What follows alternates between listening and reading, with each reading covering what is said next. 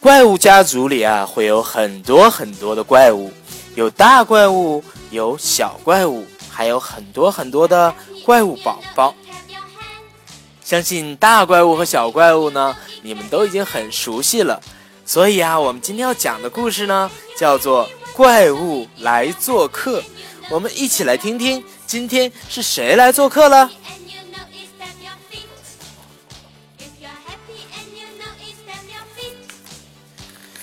就像每个星期六一样啊，我准备和小怪物去钓鱼。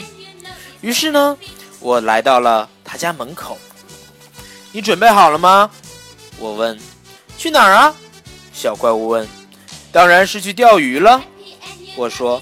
不，今天我不能去。再见。哎呀，原来小怪物家来了客人。一个人钓鱼呢，一点意思也没有。小怪物现在在做什么呢？我敲了敲小怪物家的门。想吃你最爱吃的零食吗？我问。不，我不能吃。他说：“毛毛怪在我家做客呢，我得招待他。”再见。一个人去野餐呐，一点意思也没有。小怪物现在在做什么呢？我用力的敲了敲小怪物家的门。你想出来玩吗？我问。不，我不能去。毛毛怪来我家做客，我俩一起玩。再见。一个人玩球啊，一点意思也没有。小怪物现在在做什么呢？我来到他家门前，敲敲敲门，敲了好一会儿。又怎么了？我一个人好无聊啊，能跟你们一起玩吗？那就进来吧。小怪物叹了口气：“我们在一起用积木盖房子。”哦不，绿色多难看呢！毛毛虫发出了咯咯的嘲笑声。“别弄坏了，走开！”小怪物说。“我真觉得搭积木房子没意思。”哎呀，你把一切都弄坏了！小怪物抱怨说。可不是嘛！你把一切都毁了。毛毛怪唧唧地说：“你为什么要这样，大怪物？”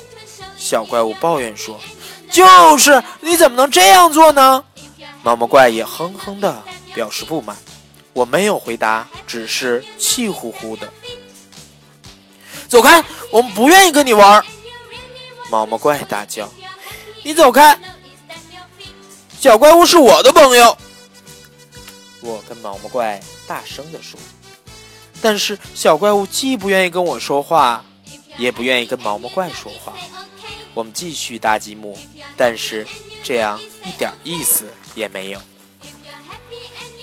终于啊，毛毛怪问：“你在搭什么呢？”我在堆高塔呀。